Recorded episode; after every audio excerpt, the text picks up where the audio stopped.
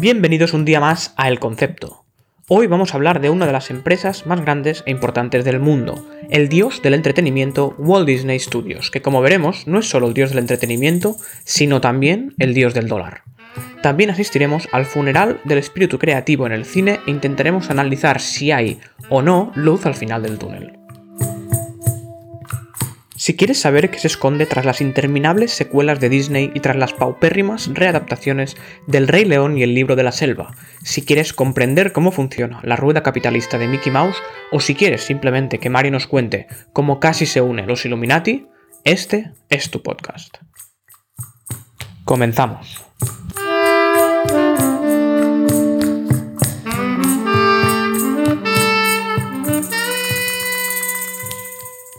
Hombre, un día más el concepto, el podcast de referencia, el, oasis narrativo con el niño Opus. Eh, ¿Cómo estás, Mario?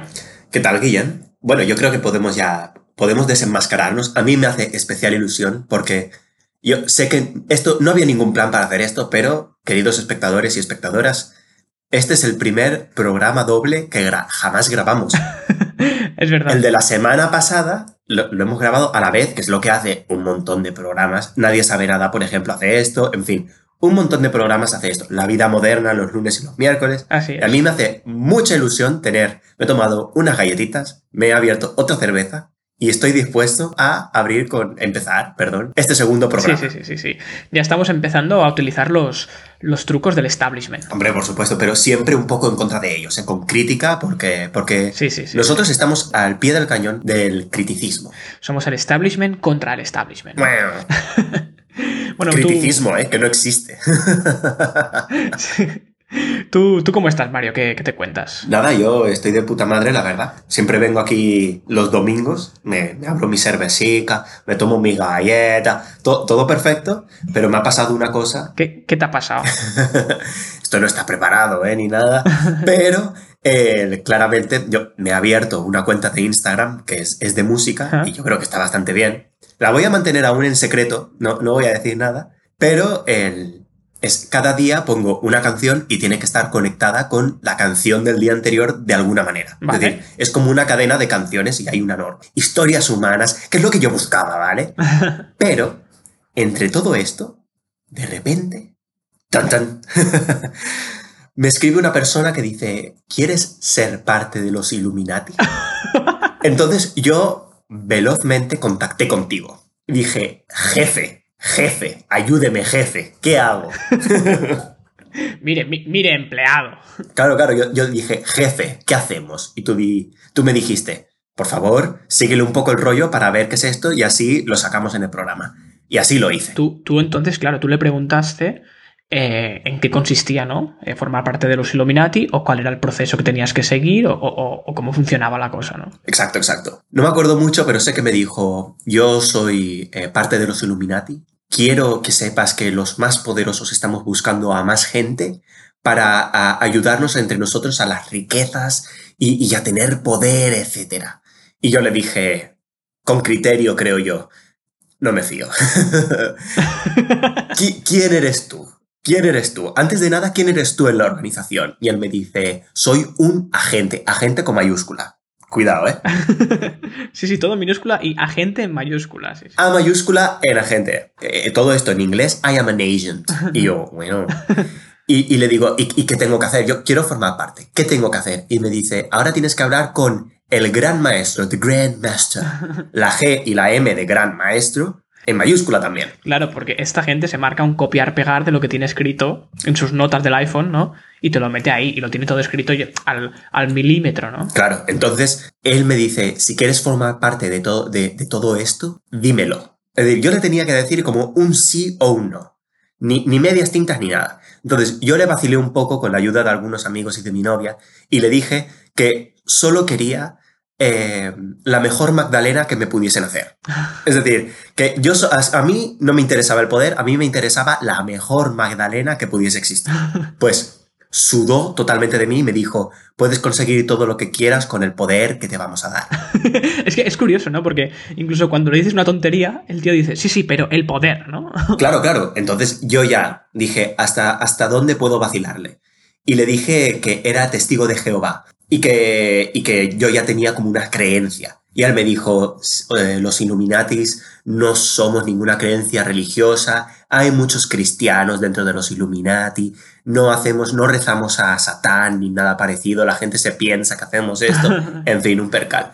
Y yo le dije, bueno, ¿y qué tengo que hacer? Porque todo esto era como preámbulo, medio vacilándole, pero el tío no me decía qué tenía que hacer para comunicarme con el Grandmaster. Y me dice, me dice, dame tu número de teléfono, te voy a meter en este grupo de WhatsApp. Y yo por ahí sí que no paso. Eh, tú me dijiste, métete, pero yo dije, no, no, no, no. ya, ya. No, no, porque te empiezan a llamar, tío, te empiezan a llamar. Sí, sí, yo entiendo tu, entiendo tu reticencia a meterte, pero eh, habría dado un poco de show. Eh, pero bueno, en algún momento haremos un, número de móvil del concepto para meternos en estos fregados y luego contarlo, ¿no? Porque realmente es bastante, bastante interesante. Eh, así que bueno, has estado con un pie en los Illuminati, habría dado para mucho contenido. La verdad. Aunque eh, a lo mejor te habrían convencido y te habrías, eh, habrías usado el secretismo y habrías dicho, no, no, de esto no hablo. Pero bueno, quién sabe. ¿Te imaginas que, ya soy Illuminati? Y que... ya, ya, te imaginas que, te han metido y me, la estás colando. Te molaría un poco, ¿eh? La verdad, estaría bastante guay. Pero no, no, no. Me dejarías loco. Solo para acabar, le dije que, que yo era testigo de Jehová, que yo tenía como un superior o una superiora que esto es lo que hacían en el Opus más o menos, que, me miraba eh, lo que podía eh, mirar y consumir más o menos, y le dije que si miraba que estaba hablando con un Illuminati, pues que me las iba a cargar. y le dije que Dios esté contigo, porque este hombre era católico. y, me despedí de él y ya está. Sí, sí, sí. sí. Bueno, eh, a punto has estado, ¿no? Bueno, una, una anécdota liviana para, para comenzar el programa. Y ahora que estás hablando de esto de, Instagram, eh, me he acordado que es que yo llevo toda la semana obsesionado con una cuenta de Instagram eh, que se llama Rafuel55. ¿Cómo? Escucha, es que hace mucha gracia, pero, o sea, es un señor mayor que se llama Rafael, supongo. Eh, la cuenta se llama Rafuel55. Bueno. Y es una cuenta de cocina. O sea, el tío hace recetas, pero hace recetas en 10 segundos. Bueno. Y hace recetas todas buenísimas, que tienen una pinta impresionante. Y te lo juro que es que estos días estoy todo el día viendo sus recetas porque son todas como de 10 segundos y me pongo a mirarlas. Miro una, miro otra, miro otra, miro otra, miro otra y puedo estarme así en la cama media hora mirando recetas de estas, tío. Son impresionantes. Y te acuerdas cuando hemos comenzado a grabar el programa, eh, me has dicho, oigo interferencias. ¿Era eso? No, no eran interferencias, era una receta de Rafael 55.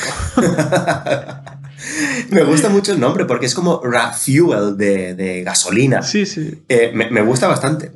Yo, en Instagram, a pesar de las muchas mierdas y lo, mucho que odio las redes sociales, hay cosas muy interesantes y hay cuentas de, hobby que tiene la gente que, son muy chulas, la verdad. Puedes aprender un montón. Eh, aunque bueno, ya te digo que yo esto es simplemente adicción a a ver estas recetas, porque me gusta mucho cocinar, me gusta mucho cómo combinar ingredientes y estas mierdas, y cuando veo este hombre que lo hace tan rápido y que puedes ver tantas recetas en tan poco tiempo, eh, me vuelvo loco y me obsesiono, tío, me obsesiono. Pero bueno, yo creo que podemos dejarlo aquí, eh, un buen preámbulo, antes de saltar ya a nuestra sección eh, central del programa de hoy, que traes tú preparada a ver con qué me vas a sorprender hoy.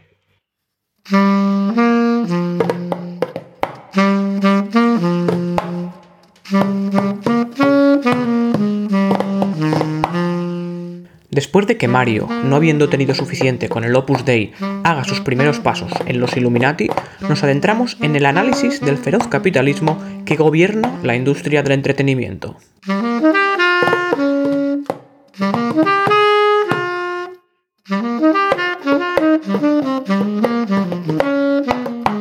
Pues bueno, eh, estamos aquí en nuestra sección central que nos trae Mario un día más en el concepto y a ver, a ver eh, por qué derroteros te vas hoy, a ver eh, por qué sendas nos llevas. Bueno, yo no quiero sorprender a nadie, pero hoy voy a hablar del capitalismo.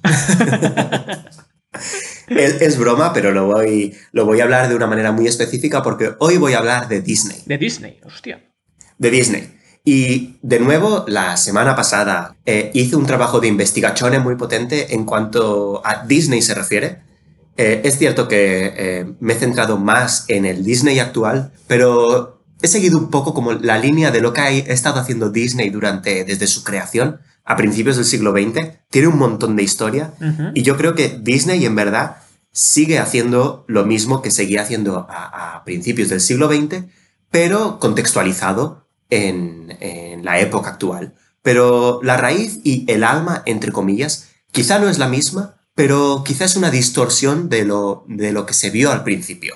Pero las raíces siguen siendo las mismas y eso es muy interesante. Entonces, eh, la, la, semana pasada, pues hablábamos un poco de los críticos, de fans, bueno, hace dos semanas ya, y en general cómo los dos, tanto críticos como fans, pueden llegar a ser gilipollas por razones totalmente diferentes. Hoy quiero ahondar con Disney sobre la situación actual del cine. ¿Por qué? Porque hay mucha gente que está cagada con Disney. Hay todo un artículo de The Guardian, un, periódico inglés, que verdaderamente hay un hombre que está absolutamente cagado y no, no solo está cagado de tener miedo, sino que se caga en Disney por toda la hegemonía que está, que está teniendo.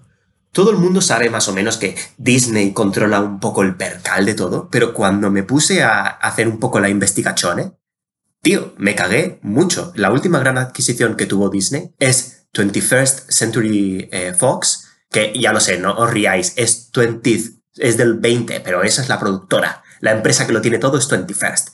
Antes de criticar, investigar, como he hecho yo. Total. Hostia, pues no sabía yo eso, ¿eh? O sea, está la 20th Century Fox. Exacto. Que es lo que te sale en los créditos de la película, ¿no? El típico con las lucecitas. Exacto. Y esto, el propietario, es una empresa más grande que se llama 21st. Century Fox. Exacto, exacto. Porque vio que necesitaba adaptarse a los nuevos tiempos, concretamente al cambio de año, y dijo... Es que esto... claro. sí, sí. Esto es como si ahora te dicen, no, no, no, que Apple, hay una empresa que se llama Banana, ¿no? Otra fruta, que, que está por encima, ¿sabes? En eso pensaron y yo creo que les ha ido bien, porque cuando, cuando cambiemos al siglo, al siglo XXII, que con suerte estaremos vivos, que no lo creo, pues se llamará 22nd, si sigue viva, 22nd Century. Pero bueno, independientemente de esto, ¿sabes que Disney posee ahora mismo National Geographic? Hostia. Es decir, yo, no lo sabía, pero Disney tiene National Geographic. es que esto me flipa tanto porque National Geographic a su vez ¿Tú sabes lo que posee? Es que es antropométrico. Todo, sí, sí. Ahora mismo el entretenimiento ya no es entretenimiento, es Disney. Sí, sí, sí. Quizá nuestros hijos o nietos ya no hablarán de entretenimiento, hablarán de Disney como, como sinónimo. Pero yo vengo a hablar de esto, de, Disney y su hegemonía, pero también vengo a hablar de la muerte del pop. Del pop. Del pop. Porque en los años 60, aún, eh, el pop con qué se relacionaba? Se relacionaba con The Velvet Underground. ¿Y sabes quién formaba parte de Velvet Underground? Andy Warhol, que se pensaba que era el, el putísimo amo. Bueno, es decir, que el pop podía llegar y puede ser místico. Pero hoy en día el pop y la esencia del pop no puedo decir que está muerto, sino que ha evolucionado con el tiempo y, y tenemos diferentes tipos de pop. El pop que ahora mismo representa Disney y otro tipo de pop que representa más el lado indie o independiente de las cosas. En referencia a lo que estabas diciendo de, la hegemonía de Disney, ¿no? Que, que, has dicho que casi todo lo que se consume ahora a nivel audiovisual hay una probabilidad muy alta de que sea de Disney. Eh, yo creo que esto es una tendencia que está ocurriendo, no solo con Disney, ¿no? Pero, pero con, todo. Es decir, ahora, eh, si vas a un hotel, seguramente estás yendo a un hotel de la marca, creo que es Ritz, Ritz Carlton, o una de estas, ¿no? esta marca ha comprado todas las cadenas hoteleras de Europa, ¿sabes? Entonces ya no hay competencia, parece, en todo esto, ¿no? También cuando ves la tele, pones 4 o Tele5, Correcto. son todos del mismo propietario, de la misma empresa que es Mediaset, ¿no? Creo que es 4 Tele5 y no, sé cuál más, ¿no? Y luego también tienes a 3 Media, que son los otros, ¿no? Pero es decir, que cada vez está, eh, hay como una convergencia de poderes económicos eh, en todo esto, sobre todo se ve mucho en la, en la industria cinematográfica o de, o de contenido audiovisual, ¿no? Y, se ve en Google, en Amazon, en, general, de hecho, en, no recuerdo el nombre ahora mismo, el que creó Homo sapiens, el libro, no obviamente la especie, él dice que las nuevas empresas son los nuevos dioses. Y, y, ciertamente son esencias de lo que, por ejemplo, Disney sería el dios del entretenimiento y Google sería el dios de el conocimiento, la búsqueda rápida de la información. En gran parte tienes razón. Justamente quiero hablar de la semilla o del hombre que lo empezó todo. Walt Disney. Oh, gran, grande, grande, un genio. Grande.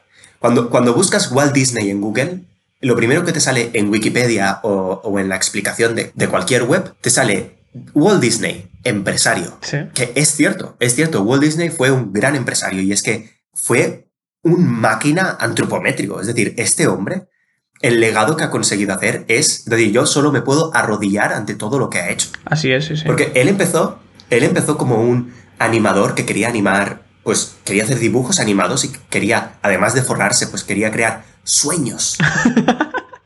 Cuentos de hadas. Cuentos de hadas. Eh, con, estos dibujos animados e, hizo varias empresas. Y hizo varias empresas que, al final quebraron, creo que hizo tres antes de Disney o dos, no recuerdo bien. Y, luego, por fin, en, en, los años 20, con su hermano Roy, hizo Walt Disney Studios, o Disney Studios como se llamaba al principio, porque estaba su hermano ahí. ¿no? Una cosa muy interesante y lo que me parece más máquina y más increíble de, de Walt Disney es que siempre con cada una de sus películas, no con cada una de sus películas, pero con cada set de, películas que iba creando, él siempre cogía este set y lo hacía interesante no solo por su contenido, que su contenido puede ser ancestral. Su primera película en color fue Blancanieves, luego vino Pinocho, luego vino Bambi, es decir, el alma está ya en el ADN de toda una cultura, pero él las adaptaba con nueva tecnología, con innovación, y ahí está la clave. Y esto está muy conectado con lo que dijiste tú eh, la semana pasada en el, episodio anterior, sí. Exacto. Disney empezó con eh, la sincronización de sonido para que tanto eh, los dibujos animados y el sonido estuviesen a, la par. Añadió el Technicolor para que si hiciesen películas a color, Blancanieves fue la primera, si no recuerdo mal. Como conclusión, Disney siempre llevaba esta innovación y estos sueños para mayores y para, y para pequeños de la mano. Y esto se ve hoy en día en Disney. Esto es lo que me parece más interesante. Y es que Disney en el siglo XXI, a pesar de estar metido con todo el merchandising, con todo el, eh, con todo el imperialismo y con todo lo que representa Disney hoy en día, verdaderamente en El Rey León, la última adaptación que ha hecho, que yo la vi, me quedé dormido viéndola. Yo no la he visto, la verdad. Pero a mí me gustaba mucho El Rey León cuando era pequeño y era la película que más vi de, la historia junto con Dumbo. Pero cuando vi la remasterización, no es que me pareciese aburrida, es que a mí ya no me interesa tanto esta historia, pero eh, es una historia universal sobre vida y muerte y, y puedes pensar más o menos si es un plagio o no, que dice gente que es un plagio. No voy a hablar de esto.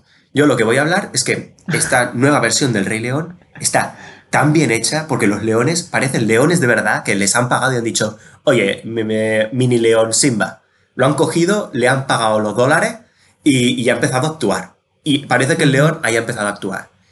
Y este fotorrealismo es como la nueva innovación que Disney ha querido meter, pero hay una gran diferencia. En este caso, ya no es utilizar eh, la esencia del ADN cultural de todos estos cuentos de hadas y de, temática universal que podemos ver para encandilar al populacho.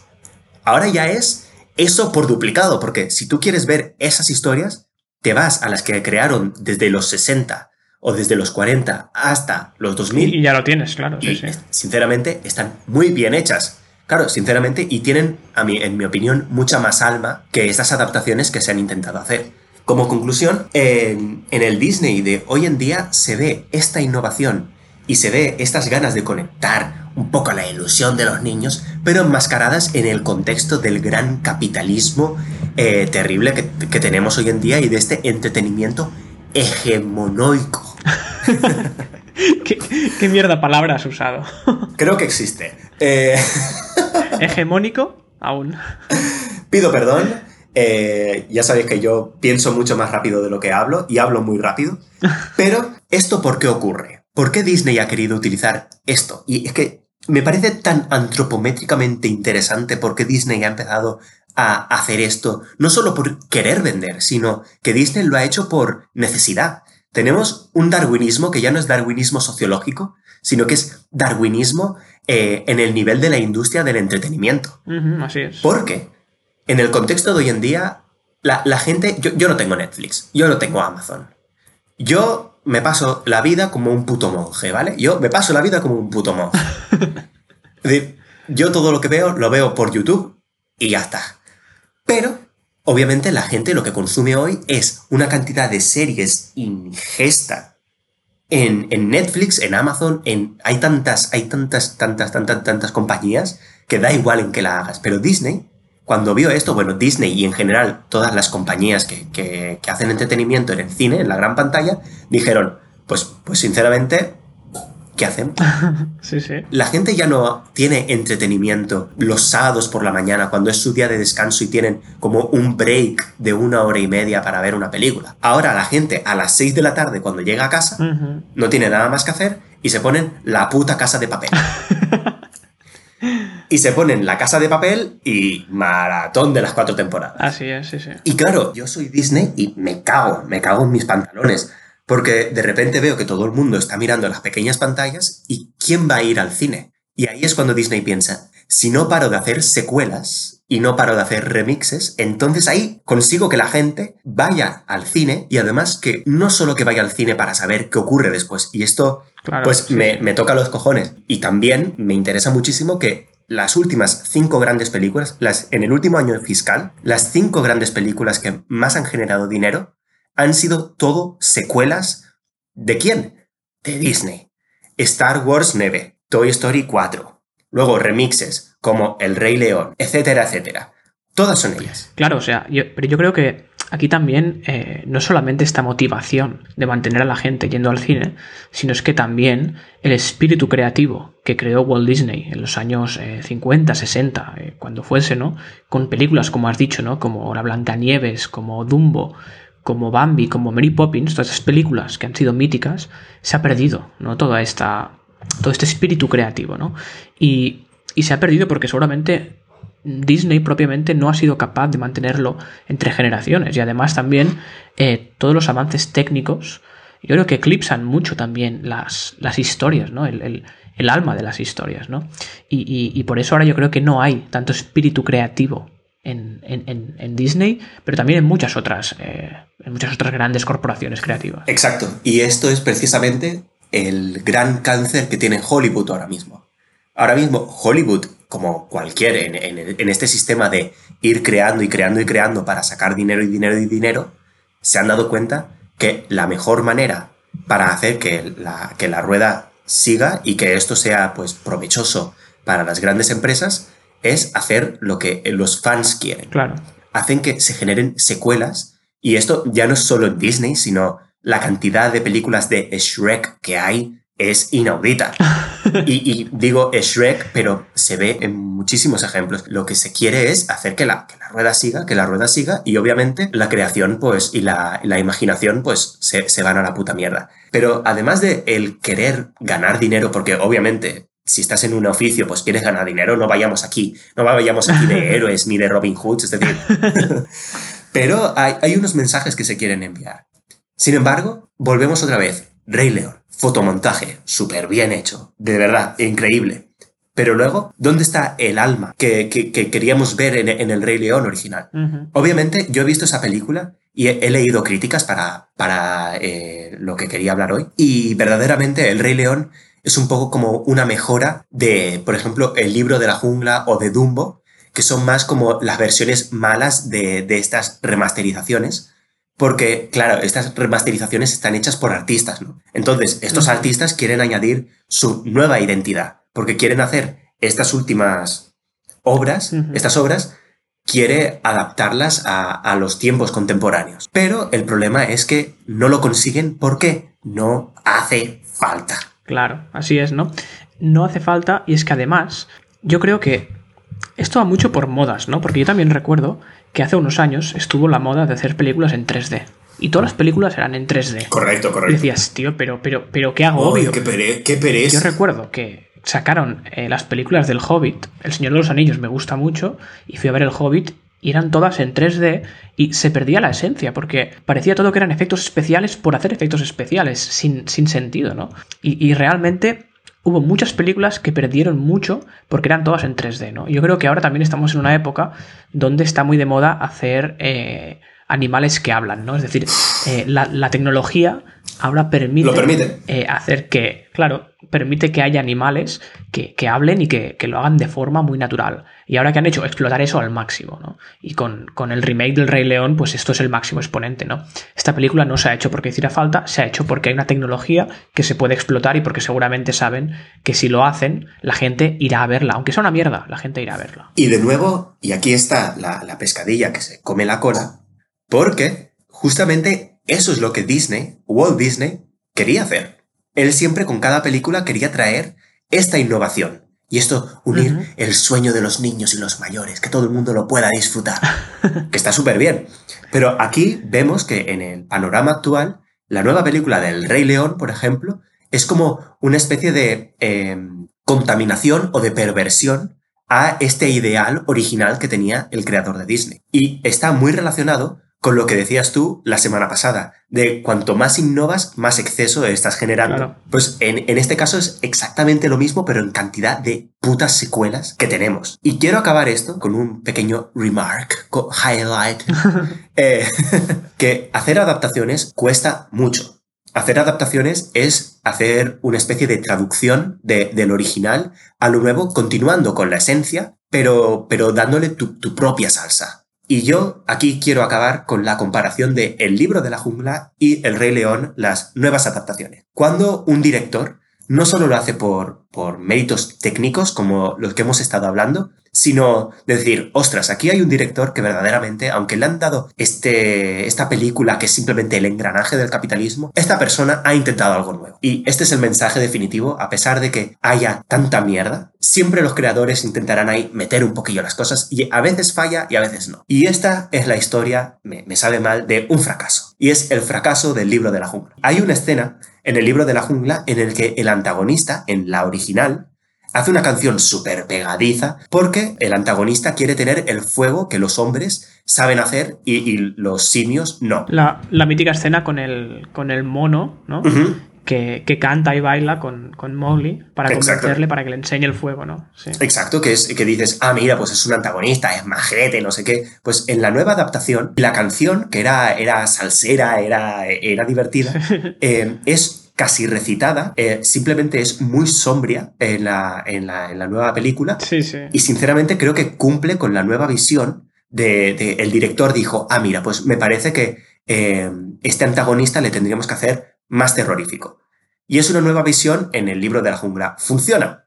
No. ¿A los, ¿A los fans les gustó? No, porque los fans de Disney son los fans de los que hablábamos hace dos semanas. Es, les haces una cosa totalmente diferente y es que ¿dónde está la canción? ¿Dónde está la canción? Era mi favorito, ¿dónde está la canción? Sí, sí.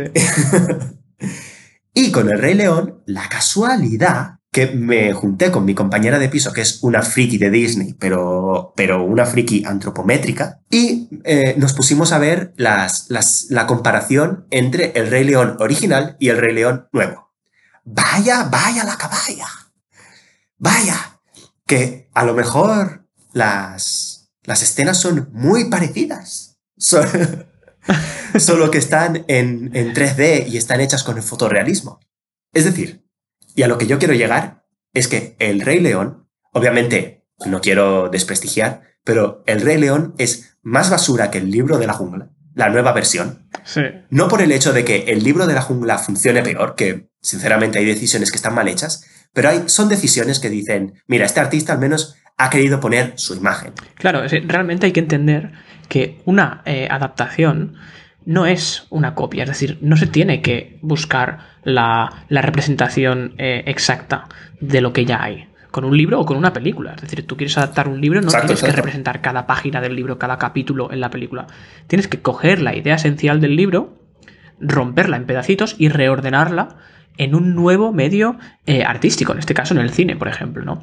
Y lo mismo ocurre con las adaptaciones de películas. El libro de la selva o el libro de la jungla se podría haber hecho todo igual y esto simplemente sería repetir la película. Pero una adaptación, la esencia de la adaptación son los cambios que hay, ¿no? Cómo se adapta una historia en una época, en un contexto, Exacto. a la misma historia en otra época, en otro contexto, en otro medio eh, artístico, etcétera, etcétera, ¿no? Y por eso aquí yo creo que lo que dices es, es cierto, ¿no? Es decir, el atrevimiento de este director o de, de este equipo creativo en el, en el, libro de la jungla es mucho más eh, valioso, creo yo, que en hacer otro Rey León que sea lo mismo que ya había antes, porque la esencia de la adaptación pierde todo el sentido ahí. Y ya, para acabar, que chapó a lo que has dicho, quería discutir sobre el, el artículo de Variety, de, de, la revista, que en Variety eh, el hombre eh, que, escribió, que escribió este artículo dijo que la culpa de, de todo esto era de, de los fans. Uh -huh. La culpa era de los fans por seguir yendo al, al cine, que siempre quieren ver exactamente lo mismo y en parte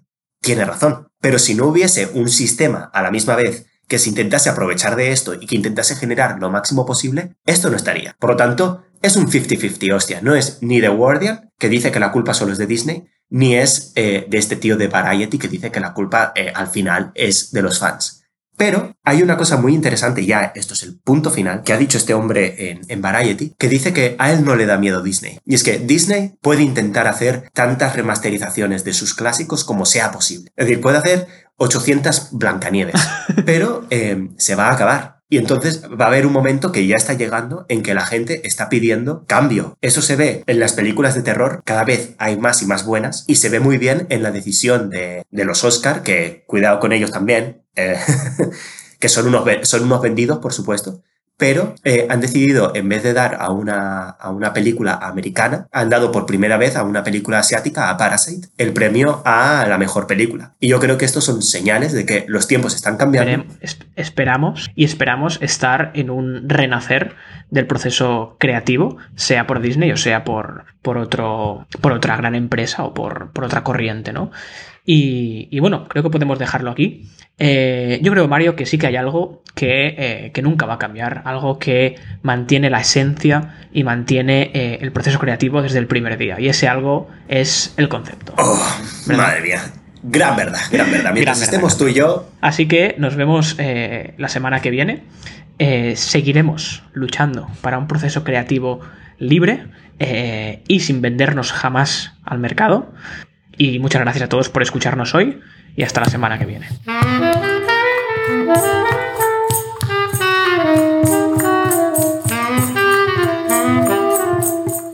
Si te ha gustado el episodio, te invitamos a dejar una valoración positiva y compartirlo con tus amigos, sobre todo si nos escuchas desde Evox o desde Apple Podcast, donde puedes dejar una valoración. En caso que no te haya gustado, puedes también compartirlo con tus enemigos y en caso de que no tengas amigos, puedes añadirnos a Instagram a arroba el concepto podcast y a Twitter a arroba concepto podcast.